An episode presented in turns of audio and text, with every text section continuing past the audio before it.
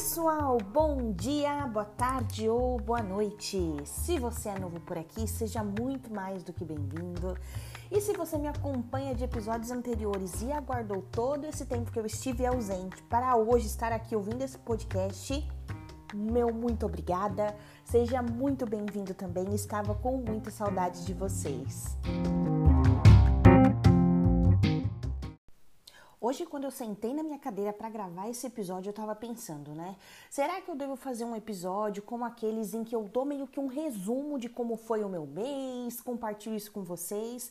Só que enquanto eu fazia as anotações das coisas que eu queria compartilhar, eu refleti e pensei, talvez não é esse o modelo que se adeque melhor, né, para eu poder compartilhar tudo que eu vivi nestes dias. Então, é, vai ser basicamente um resumo do que me aconteceu nesses dias, mas também com algumas reflexões de anos anteriores, experiências anteriores. Espero que vocês gostem. É, aqui vai ser realmente um bate-papo. A minha irmã costuma dizer que é o momento em que eu falo comigo mesma, mas eu gosto de imaginar que eu estou falando com vocês, compartilhando com vocês, porque se você estiver dirigindo, lavando roupa, não sei, até mesmo trabalhando e ainda assim optou por dividir o seu tempo comigo, eu me recuso a acreditar que eu tô falando sozinha. Então, vamos, vamos nessa. É, bom, o motivo pelo qual eu estive ausente tantos dias, né, tantas semanas, foi por um motivo muito especial. Eu recebi aqui na Holanda minha família, minha mãe e meu irmão, e eu tava esperando por muito tempo este dia. Então, quando eu os recebi, é, é, claro que teve né, muita sessão de terapia para eu conseguir controlar as minhas expectativas e poder viver o presente. Isso para mim é um exercício e tanto, porque não é uma coisa natural. Eu tenho o costume de antecipar as coisas que acontecem na minha vida, né? Então a minha cabeça já começa a programar tudo que teoricamente deveria acontecer, e nesse sentido eu me torno menos, menos espontânea porque eu tô sempre olhando pro amanhã. Eu tenho muita dificuldade de viver o hoje. Então, quando eu soube que a minha família estava pronta para vir. É, a primeira coisa que eu fiz foi agendar a terapia para eu poder alinhar as minhas expectativas. Então, é, houve uma ausência da minha parte antes da chegada da minha família, durante a chegada da minha família e após a chegada deles. Porque é assim, né, gente? Quando a gente conhece as nossas fraquezas, né, as nossas limitações, a melhor coisa que a gente pode fazer é trabalhar nisso, porque essa é uma característica minha. Eu não sei se eu vou conseguir mudar isso, mas no momento que eu faço é, é tentar me adaptar para que eu não fique tão ansiosa, não fique pensando tanto no amanhã e que finalmente eu seja capaz de viver o hoje. Então, nesse sentido, a minha ausência ela foi muito necessária eu senti um resultado muito grande. Eu tive um momento assim incrível com eles. Para mim é muito importante é, ser capaz de criar memória com pessoas que eu amo e ter minha mãe e meu irmão aqui. Nossa, foi completamente a realização de um sonho.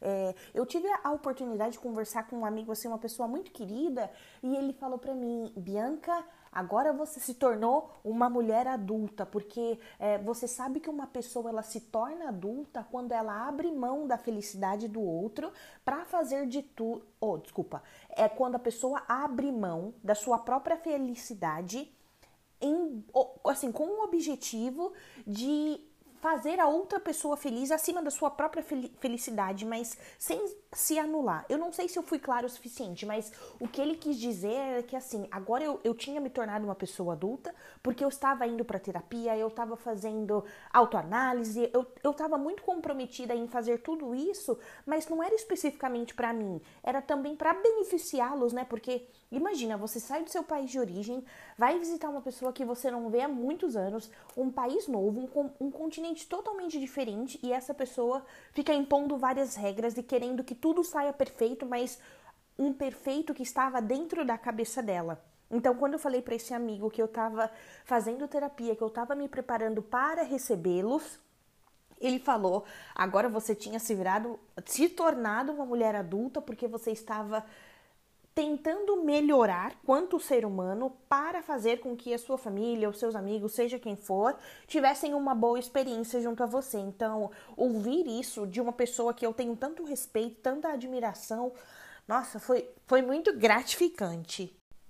Mas uma coisa muito importante que eu queria falar é que, por mais que eu estivesse muito feliz de estar com a minha família aqui, que a gente fez muita coisa, eu estava mesmo comprometida com a ideia de mostrar para eles, né, como que é a minha vida aqui, como é a minha rotina, o mercado que eu vou, o parque que eu ando. Eu estava comprometida com isso, mas ainda assim eu não estava de férias do trabalho.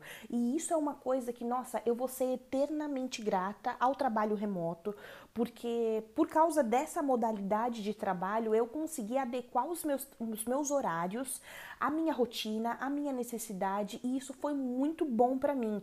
É, você deve estar tá pensando, né? Nossa, mas que loucura, sua família sai do Brasil, vai te visitar na Holanda e ainda assim você trabalha foi a melhor coisa que eu fiz, porque como eu comecei esse podcast dizendo, é, eu tenho ansiedade, né? A minha cabeça não se desliga. Então, o fato de eu precisar acordar cedo, dormir tarde, para poder trabalhar e durante o dia dar atenção à minha família foi uma coisa que me ajudou a que eu não me desligasse 100%, porque imagina, um dia você tá é, cheia de coisas para fazer, né? Tá preparando para receber sua família, você tá trabalhando, tá gravando podcast, a sua cabeça tá muito louca e de repente você se desliga totalmente para dar atenção totalmente para essas pessoas.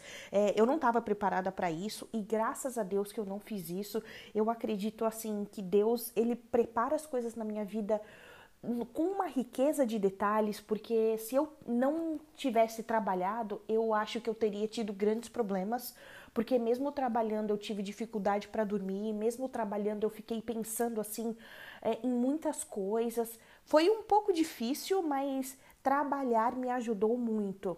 É, e quando eu tenho né, esse tipo de, de sentimento que eu começo a pensar, tenho dificuldade para dormir, ah, eu tenho uma, uma coisa, né? Não vou nem saber se é uma doença especificamente, mas quando eu tô nesse, nesse movimento da minha vida, que é de pensar muito, não dormir, eu tenho dermatite seborreica, então a minha cabeça ela fica toda branca, às vezes vai para a sobrancelha. Aparentemente é bem nojento, né? Parece que a pessoa não toma banho, não lava o cabelo, mas no meu caso é, é voltado pelo estresse e pela ansiedade. E eu tava num estágio que isso estava acontecendo com tanta frequência que chegou no meu pé. Então meu pé começou a descamar, a minha mão também. E aí foi quando eu precisei intensificar as minhas sessões de terapias para que eu pudesse ter um autocontrole sobre isso, né? Porque não é uma coisa fácil. Mas no final do dia deu tudo certo, graças a Deus. Amém. E também, claro, graças ao trabalho remoto, eu pude explorar dois novos países. Fui para a França e para a Grécia.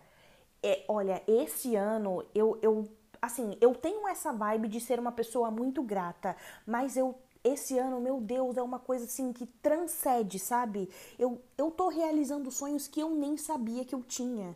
E essa frase, ela é muito pesada, ela é pesada para mim, porque eu fico assim, caramba, olha as coisas que eu tô vivendo, olha as coisas que eu tô proporcionando para minha família, olha as coisas que, meu Deus, eu jamais imaginei, jamais. A minha mãe, hoje eu comentei em episódios anteriores, ela é a, a dona da Rede Globo, ela senta na, no sofá e ela assiste todas as novelas possíveis. Então eu acho que eu conheci o mundo pela primeira vez por causa dela, né?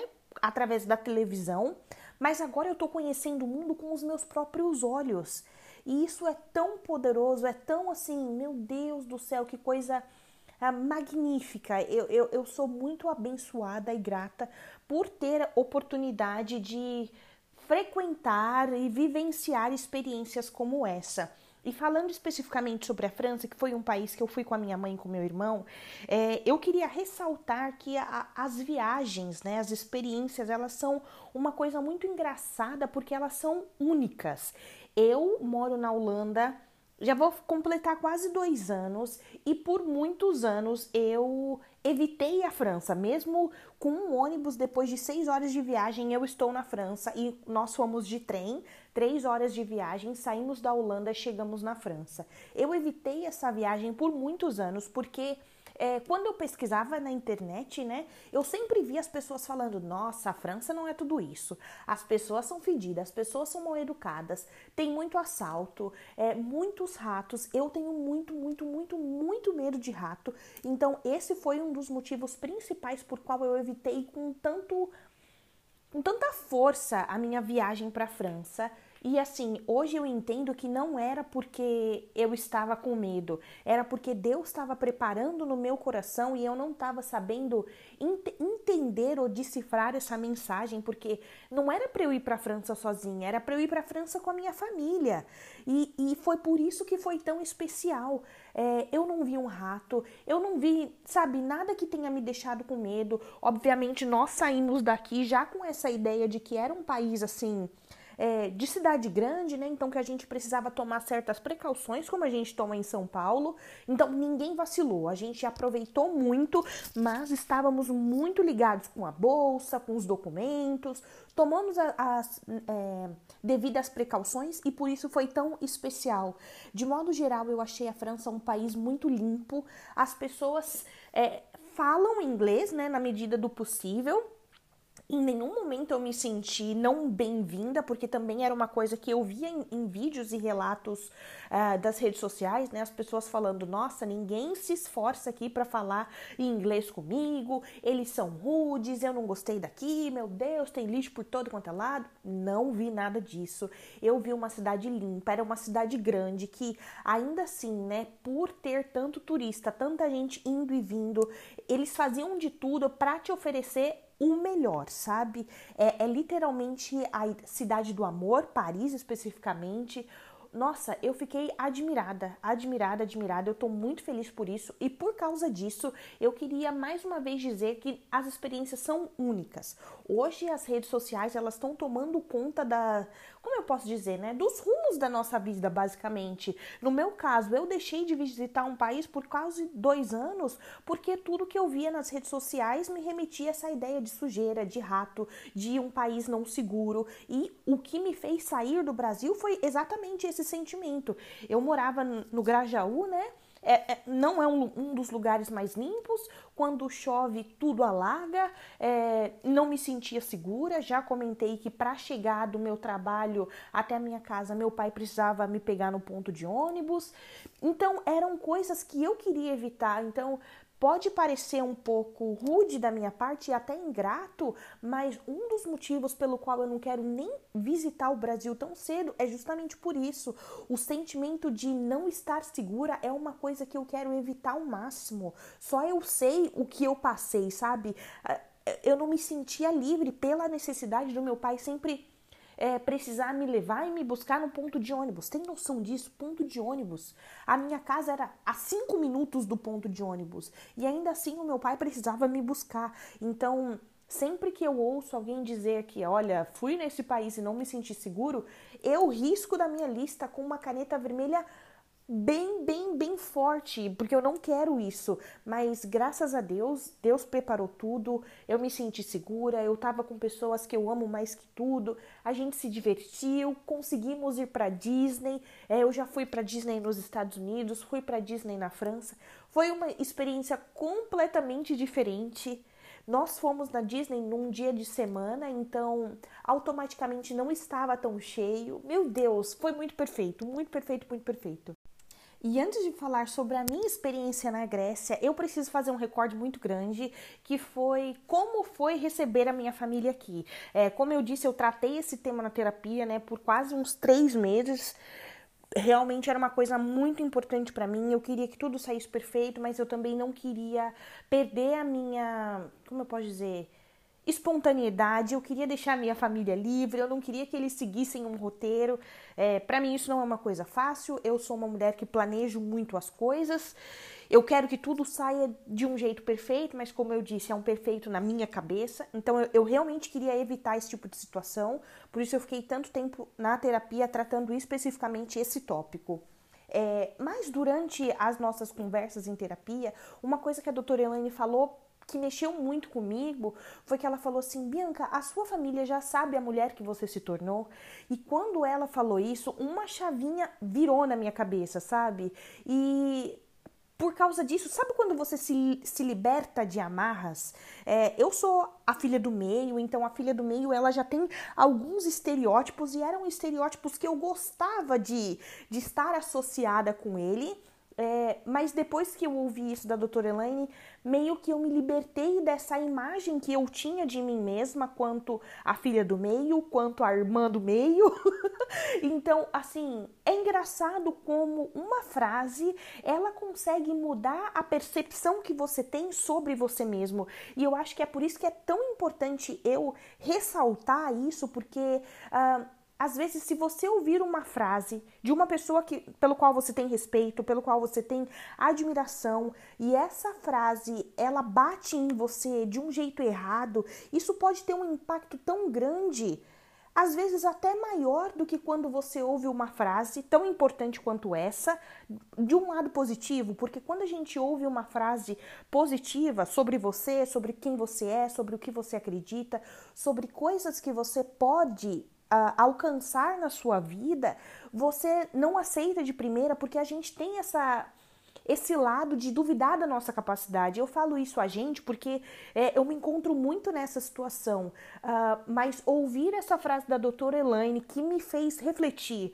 Uh, num primeiro momento, ela não me deu nenhum impacto positivo ou negativo, foi uma coisa bem reflexiva e graças a Deus que eu aceitei essa reflexão, foi uma coisa que eu fiquei pensando aí por algumas semanas, se não meses, e quando a minha mãe chegou aqui, eu acho que eu me apresentei para ela de um jeito muito diferente. Eu não me apresentei mais como aquela filha rebelde do meio que queria mostrar o seu valor a qualquer custo. Eu me mostrei como uma mulher segura que estava vivendo de acordo com as suas escolhas, que essas escolhas às vezes me permitem ter dias muito felizes, mas também às vezes me permitem ter dias bem solitários, isolados, cinzas, frios. Uh, então ouvir isso foi muito bom e eu só estou compartilhando isso para que você também uh, se permita virar essa chave dentro de você, é, com quem que você está andando, né? Com quem que você é, compartilha essas inseguranças,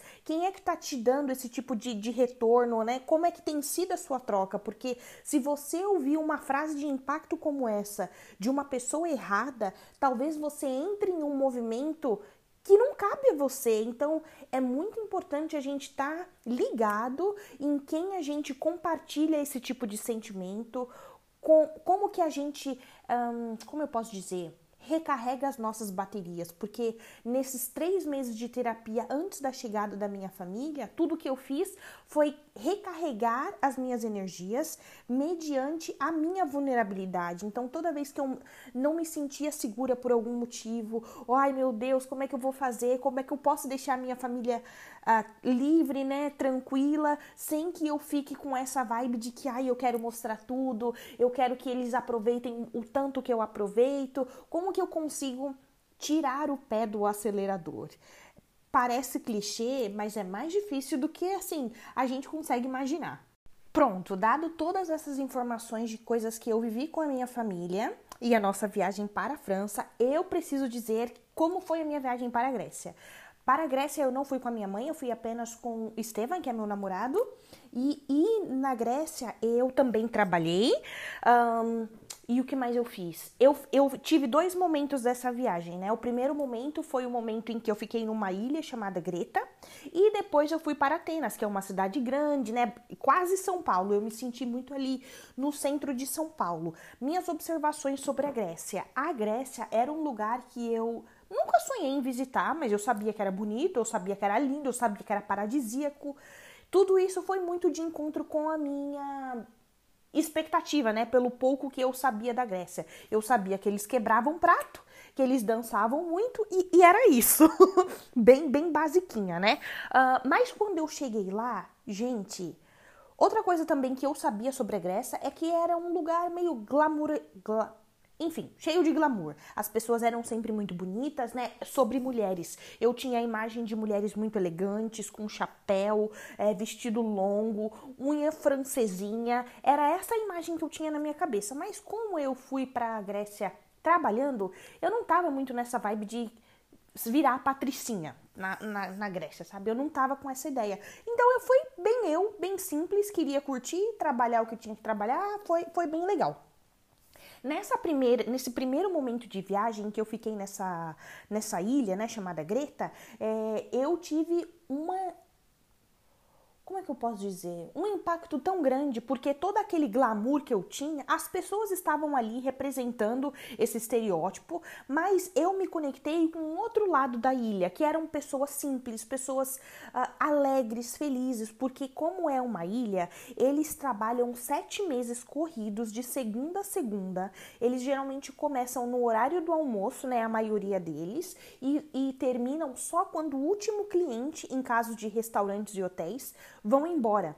É, então, eles trabalham muito fortemente nos sete, sete meses do verão, primavera-verão, e depois outono inverno, eles meio que. Como é que eu posso dizer? Tem aquela. hibernam, teoricamente hibernam, mas alguns homens e outras mulheres também, mas a maioria homens, vão trabalhar em nas fazendas buscando olivas, como se chama, azeitonas, para poder fazer azeite e exportar. Esse é um overview. É, como eu cheguei no comecinho, já no final da primavera, começo do, do verão, eles estavam cheios. Eles que eu falo são as pessoas que trabalham em hotéis, restaurantes e bares. Eles estavam cheios de amor para dar, muitos fel muito felizes, né? Porque o inverno tinha acabado, o verão estava quase ali, então foi uma vibe muito legal. E como eu me conectei com essas pessoas, eu não tive tempo de ficar olhando para as pessoas que estavam lá com aqueles vestidos chiques, as bebidinhas muito maravilhosas foi uma coisa assim de era uma coisa local e para mim viajar é isso, sabe? É você ter essa troca com uma pessoa local, você saber na essência como que é a vida dele, como é que foi o inverno, como que eles têm energia para trabalhar de segunda a segunda por sete meses e depois por cinco meses aquela cidade, né, aquele estado virar um lugar totalmente zumbi porque não tem turista não tem. Até as próprias pessoas que moram lá no inverno, muitas delas saem de lá no inverno e vão para a cidade grande para poder trabalhar com outra coisa. Se não vão para lá, literalmente ficam em casa, recuperando as energias para próximo, para a próxima sessão né, de primavera-verão ou, como eu mencionei, vão para as fazendas, que é um trabalho muito árduo para poder retirar as olivas, como fala mesmo, azeitona, para poder retirar as azeitonas, exportar e quando chega a primavera, verão, começar tudo de novo. É um ciclo tão diferente e que eu, quanto mulher brasileira, negra, nunca tinha ouvido isso, mesmo assistindo tanta novela como a minha mãe assiste. É, nossa, e as, a água, gente, meu Deus do céu, foi mais um, um, uma daqueles, daquelas viagens em que eu só parava assim na frente do mar, olhava para cima e falava: Meu Deus, obrigada. Eu, eu, eu, eu achava que eu sabia sonhar, mas estando aqui e nunca é, ter me imaginado vivenci, vivenciando isso, né, conhecendo esse país, pondo os meus pés nessa água cristalina, nossa, é, sonhar é um, é um exercício que a gente tem que aprender desde cedo, porque quando a gente começa a se comprometer com essa atividade depois de grande, tem tanta limitação na nossa cabeça. Eu tinha certeza que eu sabia sonhar. Mas olha isso, mesmo sabendo sonhar, eu jamais tinha me imaginado vivendo o que eu vivi. E eu fiquei lá mais de 15 dias. É, e toda hora, toda hora eu olhava para o Estevam e falava: Estevam, meu Deus, eu não acredito que eu estou na Grécia. Estevam, socorro, eu estou na Grécia, olha essa água. Foi uma coisa assim muito, muito absurda, muito incrível. E, e eu quero, assim, ressaltar muito sobre essa viagem, porque eu tinha essa ideia, como eu disse, eu não conhecia muito a Grécia, eu tinha recortes muito estereotipados de coisas que eu via na TV, que eu assistia com a minha mãe nas novelas, de que era um lugar de gente rica, de gente muito chique, gente metida besta, né? E não, é um lugar para pessoas como essas, né, como esse estereótipo que eu mencionei, mas também é um lugar para pessoas que querem se conectar com a com a natureza, que querem explorar, que querem caminhar. É uma coisa tão incrível. Eu acho que o nome desse episódio vai ser Coisas Incríveis, porque de um lado você tem o mar, quando você sai do mar, você vê as montanhas, e no inverno, aquele lugar que era tão é, cheio, tão calor, assim, calor de temperatura, calor humano, se torna um lugar frio, um lugar vazio. Aquelas montanhas que você vê saindo do mar, elas ficam cheias de neve. Então, na minha cabeça ainda é difícil conseguir imaginar isso, porque no Brasil, pelo menos em São Paulo, quando é calor, é calor, quando é frio, é frio, mas a, a estética da cidade em si, São Paulo, ela não muda, porque tudo bem, né? Um dia tá seco, o outro tá molhado, mas a gente não tem neve. Onde eu morava, né, no Grajaú, Zona Sul, a, as folhas, nem as folhas mudavam de cor. E hoje, morando aqui nesse continente, eu vejo tão nitidamente a mudança das estações. E isso é uma coisa que ganha o meu coração dia após dia. É uma coisa linda. Quando é outono, você vê as, as folhas ficando marrom, laranja. Quando é primavera, você vê flores em todo lugar. No verão, você vê um sol quente. Nossa, é, é muito, é muito lindo. Então, é, eu realmente queria é, compartilhar isso com vocês. Não deixem de visitar um lugar, porque a ideia que você tem desse lugar é de que é um lugar que não é para você, que não vai com a sua personalidade. Um país é muito mais do que a gente vê na TV, do que a gente lê nos livros. Cada pessoa tem uma experiência única e é por isso que eu tô compartilhando isso aqui, né? Foi a minha experiência sobre essa ilha que eu fui. Olha, eu parei esse episódio para eu conseguir tomar uma água e organizar os meus pensamentos, porque eu não sei se eu estou dando muita informação e vocês estão conseguindo visualizar comigo, mas do fundo do coração eu espero que sim. Caso contrário, sintam-se livres e super bem-vindos para me mandar uma mensagem, tirar dúvida, posso compartilhar dicas. Eu não, não sou muito de ficar fazendo publicações nas redes sociais falando sobre gastos ou lugares que eu visitei. Eu gosto mesmo de compartilhar a minha experiência, mas sem, é, sem ter este objetivo de compartilhar dicas, né? Porque tem gente que faz isso muito bem, então eu deixo isso para eles. O meu negócio é fazer um diário sobre a minha vida sem muitas responsabilidades uh, referente a dicas de lugares para visitar, quanto eu gastei. Então, só fazendo esse adendo. Mas pulando para a parte em que eu saio dessa ilha, né, paradisíaca, uma coisa assim bem bem minimalista, para a cidade grande que é Atenas. É, eu preciso compartilhar que foi assim uma diferença grande de Greta para Atenas eu peguei um voo de 45 minutos. Esse voo, ele foi, gente, 39 euros. O que são 39 euros? Porque quando eu queria sair de São Paulo para o Rio de Janeiro, é, os voos eram quase 600 reais, né? Isso foi logo após a pandemia. Eu tinha acabado de chegar dos Estados Unidos. Eu não paguei 600 reais, né? já deixo bem claro que eu não fiz isso. Eu e a minha amiga Jennifer, nós pegamos um ônibus é, eu não lembro muito bem a marca do. A marca, é, eu não sei, a, a, companhia que eu fui, mas nós fomos de ônibus, passamos a noite no ônibus, quando acordamos, acordamos no Rio de Janeiro. Então, por isso que eu tô falando especificamente esse preço, para que vocês saibam. De Greta para Atenas é a mesma distância de São Paulo para o Rio de Janeiro em termos de voo, uh, e essa foi a diferença de preço. De Greta para Atenas, 39 euros, se não me engano e de São Paulo para o Rio de Janeiro, 600 reais. Então, no começo do episódio eu falei que um dos motivos pelo qual eu tinha saído do Brasil era a insegurança, a, a distância né, de tudo, porque eu morava no, no extremo sul da Zona Sul. Aqui eu também preciso mencionar que uma das coisas que me permanece, que me fazem né, permanecer fora do Brasil é o custo de vida, porque aqui a gente tem qualidade de vida, é possível viajar. Em momento nenhum eu quero passar essa ideia de que eu sou rica, não tenho uma árvore de dinheiro em casa, mas é porque aqui o dinheiro vale mais. Então, isso é uma coisa que eu realmente quero deixar claro.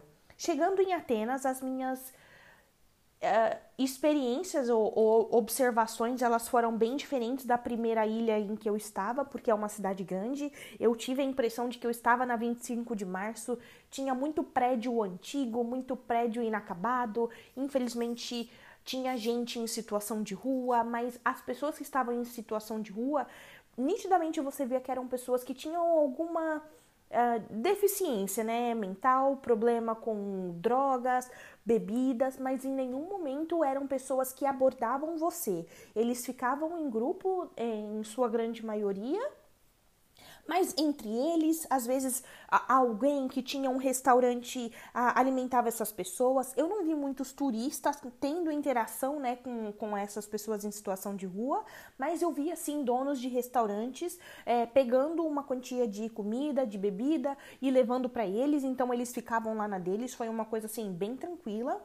Não achei Atenas suja, Atenas suja, mesmo que seja uma cidade grande, mesmo com pessoas em situação de rua, mesmo sendo um local cheio de turista, porque além de ir de avião, também tem muitas pessoas que vão para lá com cruzeiros. Eu até conheci um casal que tinha ido dos Estados Unidos fazer um cruzeiro aqui pela Europa, então Atenas foi uma da, das paradas dele. Então realmente é um lugar, assim como Paris, né, na França, que todo dia tem gente diferente, todo dia tudo acontece. Não achei, achei sujo, que trava línguas, né?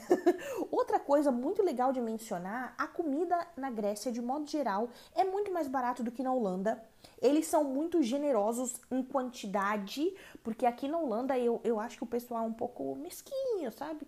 Eles são um pouco mesquinhos. Eles Bom, o que dizem é que devido à Segunda Guerra Mundial, aqui na Holanda, eles aderiram a essa ideia de que eles comem o suficiente para não sentir fome. E na Grécia, o que eu senti era uma pegada brasileira plus porque a comida é muito bem servida, muito, muito, muito bem servida. E eles têm o costume que depois que você come, você pede a conta, eles sempre te dão alguma coisa em forma de agradecimento por você ter escolhido o estabelecimento deles para fazer a refeição. Então, quando eu tava lá naquela ilha Greta, é, geralmente quando eu pedia a conta, eles sempre me davam uma bebida. Eu não vou tentar pronunciar o nome da bebida, mas no meu Instagram eu escrevi o nome. Então, eles sempre davam bebida e muitas vezes uma sobremesa pequena. Em Atenas, que é uma cidade grande, que tem muito mais, mais turista, né? E que as coisas acontecem muito mais rápido, eles não dão essa bebida, mas também dão uma pequena sobremesa. E em termos de valores, é muito possível você, com um prato, dividir para duas pessoas. Esse não é um costume que eles têm. Então, sempre quando eu falava que eu queria dividir meu prato com o Estevam, eles olhavam com uma cara de ué, mas é, era muita coisa, muita coisa com alho, porque é um lugar que tem muita verdura, muitos legumes, mas muito alho. E uma coisa legal de dizer é que você jantava, por exemplo, 8 horas da noite. Quando você acordava no outro dia, no meu caso, 5 horas da, da manhã para trabalhar, o meu hálito cheio de alho. Eu acho que se o Estevam fosse um vampiro, ele tinha morrido ali. Porque é uma coisa assim surreal. Eu nunca tinha comido tanta comida com alho. E olha que eu gosto de alho, viu? E uma coisa que eu notei também é que entre Atenas e Greta, as pessoas são um pouco menos amigáveis. Em Greta, elas eram tão amigáveis que eu tinha uma vibe que assim, nossa, eles são tão amigáveis que chegam a ser falso, sabe? Eles querem realmente que você se sinta bem-vindo, que você se sinta acolhido, que você crie boas memórias lá, para que no ano seguinte você possa voltar e fazer tudo de novo. Mas em Atenas eu não senti isso, eu senti uma coisa, a mesma coisa que eu sentia quando eu ia arrumar o cabelo nos Estados Unidos, que você tá pagando e não faz mais do que a sua obrigação de escolher o meu estabelecimento, porque eu sou muito boa no que eu faço. Então eu fiquei com essa impressão, mas como eu já sou macaca velha, cria de Estados Unidos, eu não me deixei abater, porque o que eu passei nos Estados Unidos com o estabelecimento, sabe, em termos de atendimento ao cliente, lugar nenhum no mundo me surpreende. Então, por isso que eu não estranhei tanto, mas é uma coisa que eu preciso ressaltar. Por exemplo, se você vai fazer a mesma coisa que eu, vai para uma ilha um pouco menos badalada e de repente você chega em Atenas, você vai sentir a diferença. Em Atenas, diferente de Greta, o transporte público ele funciona muito bem. E no meu Instagram eu também mencionei isso, que o Estevam ele comprou um ticket de trem, metrô e ônibus. Ele pagou 8 euros e esse ticket que custou 8 euros, nós podíamos andar o dia inteiro por 5 dias. Então, o transporte público é uma coisa que funciona muito bem. Nós fomos para muitos lugares de transporte público e também andando. É possível andar, mas Lembre-se que é assim, são caminhadas pesadas debaixo do sol, o vento é quente, mas ainda assim vale a pena, porque conforme você vai andando, você vai vendo coisas novas, é, muitas igrejas, muitos prédios, muitos monumentos históricos é, espalhados pela rua, então vale a pena caminhar, mas caso seja alguma coisa né, um pouco além de 40 minutos, eu acho que eu já posso recomendar o transporte público, até para você otimizar o tempo e conseguir ver mais coisas. É, outra coisa também diferente dessa outra ilha que eu estava é que em Atenas eu vi muitos locais, muitas pessoas trabalhando com construção civil. É um local que está em expansão, então, hum, além da multiculturalidade, é, você vê pessoas de assim trabalhando quase que 80% em construção civil. Então é bacana. Não sei se você está pensando em ir para Grécia para fazer uma pesquisa de campo para ver se você se adequa ou não a morar ali. E se você for da área de construção civil, eu acho que tem tudo a ver, muitas oportunidades nesse sentido. E quando eu falei de multiculturalidade, é como eu disse, né? É um, uma cidade muito turística, todo dia entra e sai gente, então você vê pessoas de todos os lugares do mundo, mas como eu sou uma mulher negra e eu sempre vou fazer recortes raciais, ainda com toda essa diversidade, encontrar pessoas negras fazendo turismo não é uma coisa que a gente vê com tanta frequência. É, o Estevam, ele não tinha é, experiências de relacionamentos interraciais até que ele me conheceu e compartilhando as minhas dores com ele é, é uma coisa que agora também já faz parte do cotidiano dele. Reparar Quantas pessoas negras a gente vê em ambientes e muitas vezes o que que essas pessoas negras estão fazendo nesses ambientes, né? Porque é possível você encontrar pessoas negras ao redor do mundo, mas não é tão fácil você encontrar essas pessoas negras ocupando espaços de lazer. Geralmente, quando a gente encontra pessoas negras, elas estão sempre servindo, e isso é uma coisa que me incomoda muito. É uma discussão que a gente precisa naturalizar, porque isso precisa deixar de ser comum. A gente precisa ser capaz de encontrar pessoas negras desfrutando a vida, curtindo, fazendo turismo, praticando esporte. É, e isso não é uma coisa comum, infelizmente.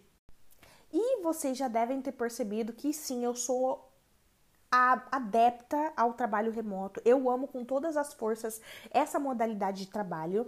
Eu preciso dizer que em Atenas tem praia. Gente, Atenas tem praia. E as praias são divididas entre praias públicas e praia privada. Praia privada é quando você precisa pagar para entrar e aí quando você chega na praia você paga pelo guarda-sol, você paga pela cadeira, você paga para comer, você paga tudo. Um, Ok, essa é a praia privada. A praia pública você não paga para entrar, mas você paga para sentar naquelas cadeirinhas de praia, paga o que você vai consumir, coisas que a gente já faz no Brasil também, né? Mas em ambas as praias você tem um Wi-Fi de muita qualidade. É, os quiosques eles são muito bem equipados, então dá para trabalhar perfeitamente. Eu fiquei realmente surpresa com a qualidade e a velocidade do Wi-Fi. É, nossa, é muito possível. Então eu, eu sou muito grata por essa possibilidade de trabalhar em qualquer lugar do mundo. Nossa, eu, eu não sei se eu quero fazer isso assim, sempre, né? Porque é legal você também ter a sua rotina, você ter lá a sua mesinha do computador, a sua cadeira, mas sempre que necessário, é, eu quero ter essa possibilidade. Hum, tô cansada desse meu background aqui, dessa parede branca, dessa cadeira preta, quero mudar o meu ambiente, vou para um outro país e e consigo trabalhar com uma boa conexão de internet. Eu, eu, fico muito feliz por isso. Eu comecei esse episódio dizendo que eu não queria simplesmente dar um resumo de como foram as minhas semanas uh, anteriores, né, que eu fiquei sem gravar podcast. Eu queria compartilhar de forma geral coisas que eu aprendi viajando. Eu Desde que me entendo por gente, viajo com a minha mãe. A minha mãe é a típica mãe que abdicou da vida dela para apresentar o mundo aos filhos. Então, por isso que nós sempre na medida do possível, estávamos na Aparecida do Norte, na Praia Grande, no Guarujá. A minha mãe, ela, ela se comprometeu com essa ideia de mostrar o mundo pra gente. Então, desde muito cedo, eu tenho algumas concepções de mundo, né? Não tão mundiais, né, globais quanto eu tenho agora, mas a minha mãe, ela sempre se comprometeu com esse papel e ela sempre o fez muito, muito bem. Então, a minha mãe ela não costuma ouvir os meus episódios, mas caso mãe, você esteja ouvindo esse episódio, se hoje eu tenho paixão por explorar o mundo, saiba que tudo começou com você e com a avó Joana, porque a minha avó Joana, ela sempre gostava de ir para Aparecida do Norte e ela sempre levava a mim e os meus irmãos, então Olha a importância da família, né? Eu tô aqui batendo na casa dos 30, mas ainda vejo na minha personalidade traços que foram implementados pela forma que a minha família me apresentou o mundo. Então, caramba, que responsabilidade. É, mas ok, deixando esse lado um pouco emocional de lado e voltando para as minhas experiências, né? Coisas que eu aprendi viajando. Uma coisa que eu aprendi e que me, me fez me sentir bem comigo mesma é que por mais que eu viaje, por mais que eu explore, por mais que eu conheça o mundo, isso jamais vai abonar o fato de que o meu país de origem, o Brasil, é um país lindo, é um país completo, é um país imenso. Então, não é porque eu tenho esse anseio por viajar o mundo, conhecer todos os continentes, me conectar com outras culturas, que eu estou dizendo uh, ou me referindo ao Brasil de uma forma negativa, que o Brasil não é suficiente, que não sei, nunca foi sobre isso, mas hoje eu consigo amadurecer essa ideia para poder compartilhar com vocês. Eu tenho um anseio de mundo, mas não é porque no Brasil me falta algo o que me falta no Brasil é essa questão de segurança, é a questão da moeda não ser tão forte, a, a injustiça, mas isso não quer dizer que eu não estava feliz lá, que, que sabe, eu também preciso dizer que enquanto no, morava no Brasil, eu não tinha a oportunidade de viajar tanto quanto eu viajo aqui, eu sempre viajava uma vez no ano, como a maioria dos brasileiros. Eu acho que isso acontece principalmente por causa né, do valor da moeda, quanto o nosso dinheiro vale no Brasil, mas principalmente por causa da, do modelo de férias que a gente tem. E o tempo que eu estava no Brasil, eu também não, nem sabia que trabalho remoto existia. Lá nós temos 30 dias que são corridos, né? Então conta sábado e domingo. Isso é uma coisa também que a gente já perde alguns dias de férias. É, enquanto eu trabalhava no Brasil, 90% do meu salário era para pagar a faculdade. Então viajar para mim era um luxo que eu fazia uma vez por ano, sabe? Uma vez por ano em que eu dividia em 10 parcelas na medida do possível, eu conhecia um lugar aqui e outro ali, mas não era com a facilidade que eu tenho aqui.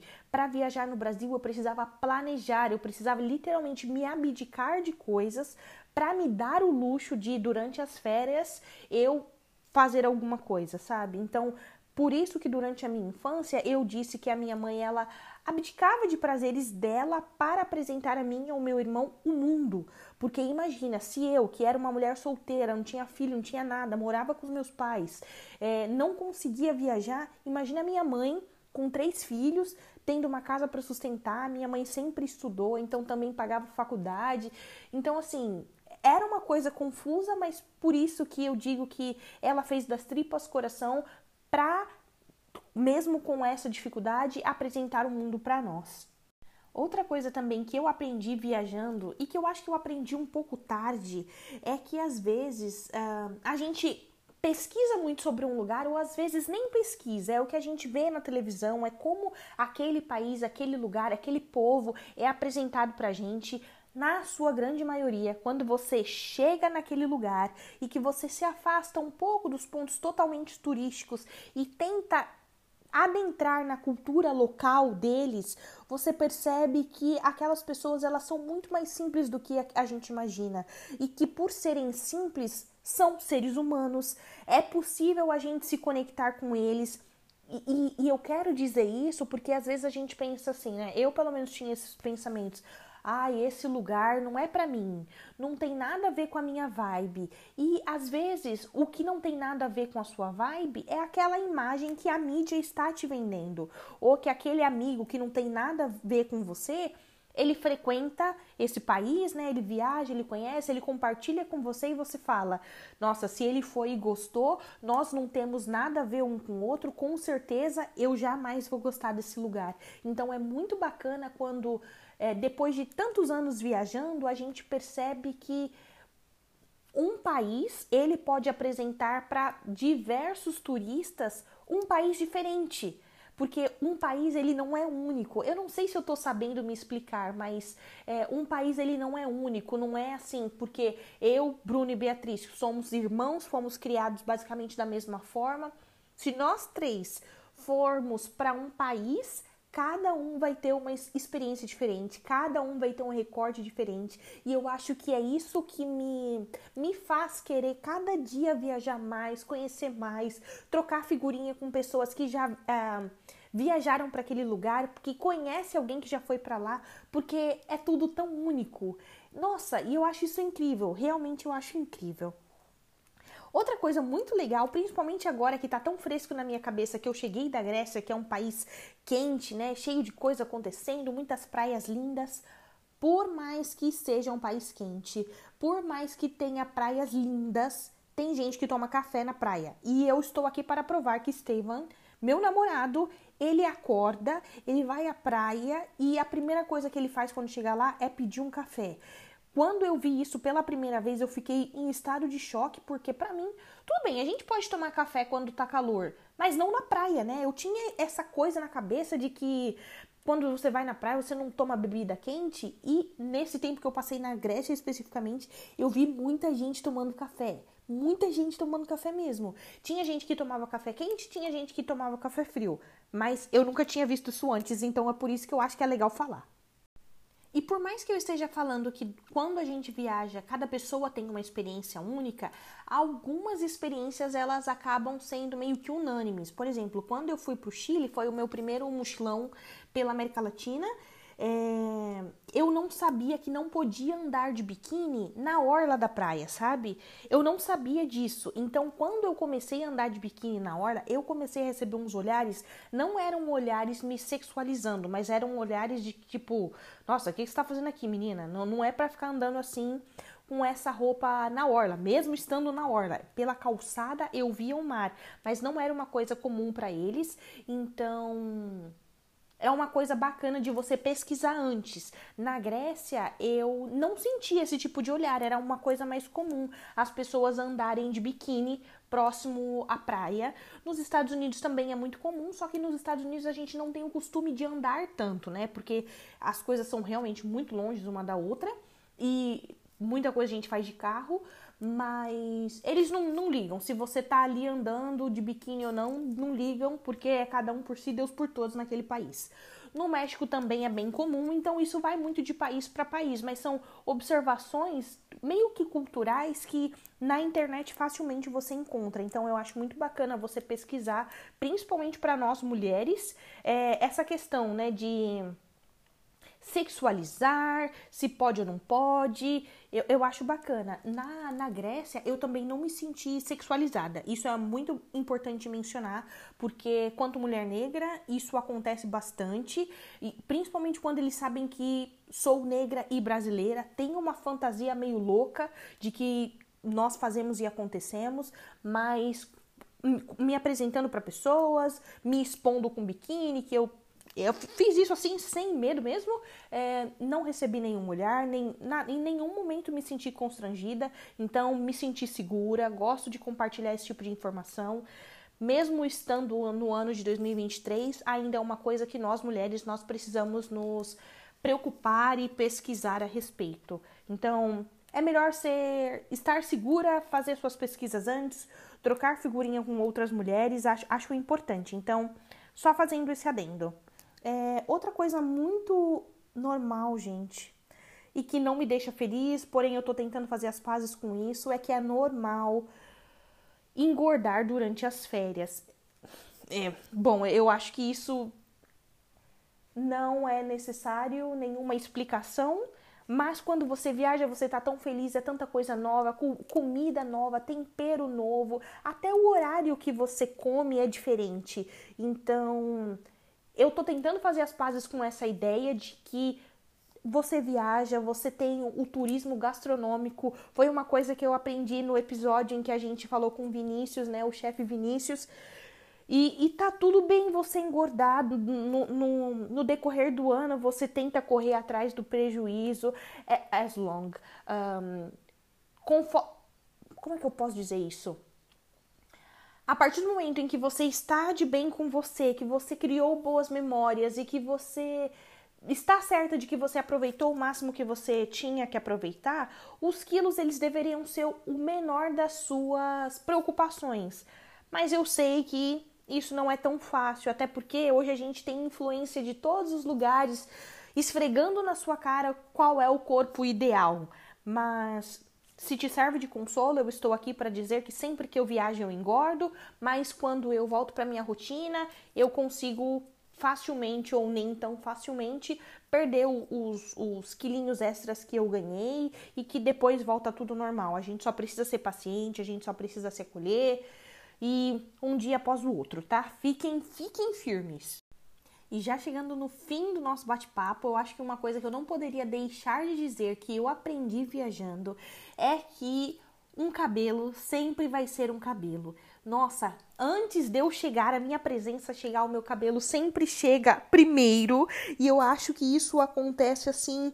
É, eu acho que pelo fato, né, de também não ter tantos negros fazendo turismo, os ambientes que eu frequento eu basicamente sou a única mulher negra, então as pessoas elas ficam loucas quando veem o meu cabelo, principalmente agora que está natural. Mas quando eu viajo para lugares uh, com praia, eu sempre faço trança. Então nesse nessas férias eu fui para Grécia, eu fiz um como se fosse um dread, mas é um dread sintético. Então, nossa, eu estava até dormindo no avião, saindo da Holanda, indo para a Grécia um senhor me acordou. Eu estava dormindo, um senhor me acordou para elogiar o meu cabelo. A, as atendentes do, do avião, né, a aeromoça, eu não sei como fala, é atendente de avião, ela também me abordou para elogiar o meu cabelo. E isso é uma coisa muito legal, porque quando a gente procura nas redes sociais, quando a gente liga a TV e vai pesquisar alguma coisa sobre viagem, sobre passeio, lugares para visitar, as pessoas que representam geralmente esses países, essas atividades, elas nunca se parecem comigo. Elas nunca se parecem comigo. Então, quando eu chego nesse lugar que eu sou uma das poucas negras e ainda assim as pessoas me abordam para falar: "Nossa, adoro seu cabelo, que legal, olha que diferente, muito bacana". Isso me enche o coração, porque caramba, né? Você liga a TV, você vê de uma forma indireta que aquele lugar não é para você. Se quando você vê a, a como é que foi, a, o comercial de um lugar, um, um, uma publicidade falando venha, não sei, para Grécia nesse verão que vai ser muito legal, nós temos isso, isso e aquilo, e todas as pessoas que fazem parte desse comercial, elas não se parecem para você, indiretamente você está aceitando essa ou recebendo, melhor dizendo, você está recebendo essa mensagem de que aquele lugar não é para você pelo simples fato de não ter pessoas como você. E aí quando você desliga dessa ideia, né, dessa ideia indireta e você se atreve, você se permite a explorar, a visitar, a conhecer e você chega lá, você é tão bem recebido, tão, sabe, nossa, eu acho isso muito positivo. Eu não estou dizendo que eu preciso da aprovação de ninguém, mas eu estou te dizendo que isso faz diferença, que as pessoas te notam, elas elogiam, é elas não têm contato com outras pessoas negras. Eu sei que isso é um problema delas e que elas deveriam se esforçar para ter um ciclo um pouco mais diverso, mas isso não é uma coisa normal. E tendo o Estevam, que é o meu namorado, um homem branco, como referência, é, no começo do nosso relacionamento ele chegou até a mencionar: Ó, eu não conhecia a beleza negra porque não fazia parte do meu mundo e agora que eu conheço você, eu sempre, sabe, tento procurar em outras pessoas belezas que eu não conhecia. E eu acho que isso é ok, sabe? Porque a gente não nasce sabendo, mas eu acho que a gente pode se forçar e se policiar a ponto de fazer com que o nosso ciclo ele seja um pouco mais diverso, para que assim a gente seja uma pessoa mais completa, conhecendo um pouco mais da beleza do outro, do mundo do outro, da cultura do outro. Eu acho que isso é muito valioso. E agora, oficialmente encerrando esse, esse desabafo, né, esse bate-papo que para mim foi tão valioso, eu queria dizer que sendo mulher, mais uma vez, uma mulher negra, mais uma viajante, muitas vezes solo, é, mas eu não queria me limitar a isso. Se você é um homem, se você também viaja sozinho, eu acho que é muito importante a gente ter em mente que é possível você viajar, você fazer amigos, sabe? Explorar o máximo que você tem que explorar, mas tomando as devidas precauções, sabe? Não fique aí de bobeira, de cara para cima, falando para todo mundo que você tá viajando sozinho, quantos dias você vai ficar, ou até mesmo compartilhando em tempo real a sua localização nas redes sociais, falando em que hotel você está hospedado, em qual hostel. Tomem cuidado, o mundo é lindo, tem muita coisa pra gente ver, mas tem gente ruim em todo lugar do mundo. É, eu, quanto mulher, eu tenho precauções extras, né? Porque você sabe que ser mulher não, você não tá segura em lugar nenhum. Mas eu também gostaria de dizer isso para homens. Não confia, gente. Se a pessoa tá rindo muito para você, tá querendo pagar bebida, tá querendo te levar para lugar X, Y, Z, confia desconfiando, compartilhe sua localização com pessoas de confiança. É, não sei, tenha cópia de documento, é muito importante ter cópia de documento.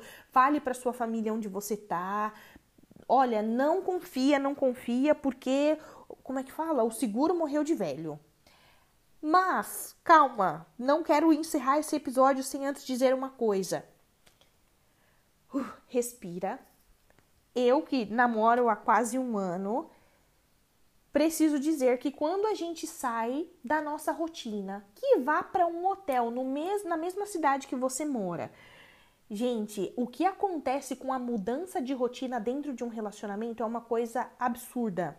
Absurda em termos positivos. O sexo fica mais intenso, você se conecta com o seu parceiro, com a sua parceira. É uma coisa muito legal. E eu queria mencionar isso porque eu fico imaginando assim: é, como é que será você ter um relacionamento né, de 30 anos, 20 anos, 40 anos com a mesma pessoa. Então é muito importante você se policiar desde sempre a ter essa troca de rotina com o seu parceiro, com a sua parceira, para que vocês ainda tenham essa chama dentro de você. Eu gosto muito de ler essas coisas de autoajuda, frases de impacto. E faz um tempo que eu li uma frase que era assim, né? Uma moça ela estava dizendo que tinha um estudo que comprovava que depois do segundo ano de namoro as pessoas paravam de se beijar de língua. E isso me pegou de um jeito, porque eu tô com o Estevam há um ano e eu, eu faço muita questão de ter esse contato físico com ele. Eu quero realmente ter essa troca química para que a gente se mantenha atraído um pelo outro. É muito fácil a gente cair na rotina e deixar de, sabe, de querer conquistar a atração do outro. É, é uma preocupação que eu realmente tenho. Então, mesmo em casa, eu faço questão, né, de dar um, aquele beijo de língua, que o beijo não é necessariamente um convite para o sexo, mas quando a gente viaja, eu, eu queria compartilhar, não sei em qual fase da sua vida você tá, meu, é, está e me ouvindo agora, mas faz sentido. Se você tá com uma pessoa há muito tempo e você quer fazer com que a chama reacenda ou que a chama se mantenha acesa, viajar é uma coisa assim que tem esse poder. Não sei porquê, sabe? Mas, mas acontece vale a pena. Então eu acho que depois de compartilhar todos esses tópicos com vocês, não ficou uma coisa assim muito organizada mentalmente. Eu fiz uma lista, mas até a lista estava bagunçada. Eu fiquei muitos, muitas semanas sem gravar, eu estava desligada, mas eu realmente estava com saudade de ter essa troca com vocês.